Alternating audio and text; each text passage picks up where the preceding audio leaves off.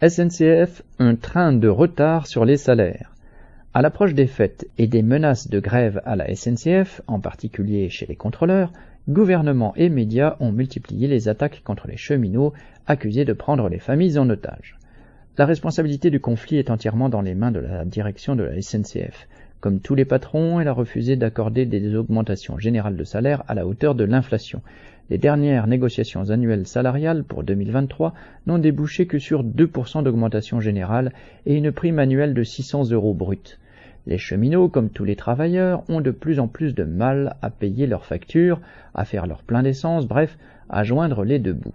À cela s'ajoute une dégradation brutale des conditions de travail, de roulement en raison du manque d'effectifs. Des mouvements sporadiques éclatent chaque semaine dans différents secteurs, ouvriers d'ateliers, employés en gare, aiguilleurs, conducteurs et contrôleurs. Mais à l'approche des fêtes, l'inquiétude de la SNCF et des gouvernements se portait surtout sur la reprise du mouvement des ASCT, autre nom des contrôleurs.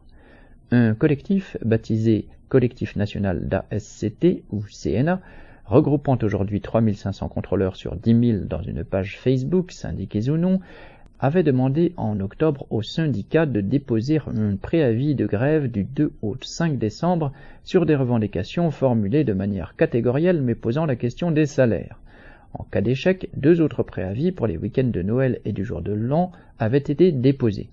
Ce mouvement, s'il a bénéficié de l'appui de plusieurs organisations syndicales, CFDT, Sudrail et UNSA, mais pas de la CGT, a été surtout propagé par la base, par les contrôleurs eux-mêmes, durant le mois de novembre, non seulement sur les réseaux, mais dans de multiples discussions individuelles et collectives.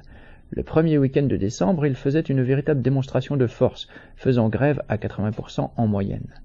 La direction a proposé, les jours suivants, en échange de la levée du préavis, quelques mesures spécifiques aux contrôleurs. En dehors de mesures de déroulement de carrière ne concernant qu'une minorité, elle instaurait une entre guillemets prime de technicité annuelle de 600 euros pour les contrôleurs, correspondant à 38,50 euros nets par mois, et intégrait la moitié de la prime de travail au salaire, ce qui compte donc pour la retraite. Mais c'est bien loin des revendications et des besoins des contrôleurs, dont le salaire est non seulement insuffisant, mais composé de nombreuses primes pour travail de nuit, en décalé, découché, qui disparaissent en cas de maladie ou d'invalidité. Pour autant, l'UNSA, sans se soucier de l'opinion des grévistes, signait ce entre guillemets relevé de conclusion et se retirait des préavis.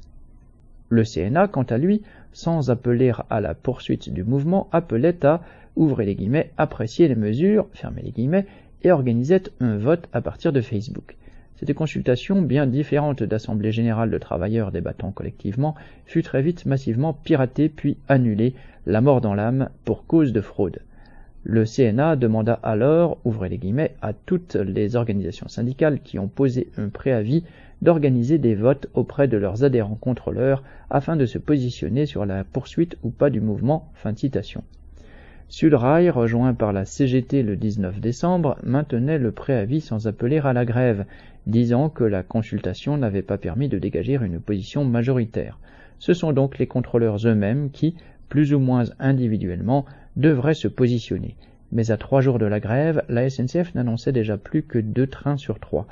Quelle que soit l'ampleur de ce nouveau mouvement, c'est bien en organisant la lutte par eux-mêmes et en se donnant les moyens par le biais d'assemblées générales et de comités de grève élus que les grévistes peuvent, à la SNCF comme ailleurs, diriger leur mouvement consciemment et démocratiquement. Christian Bernac.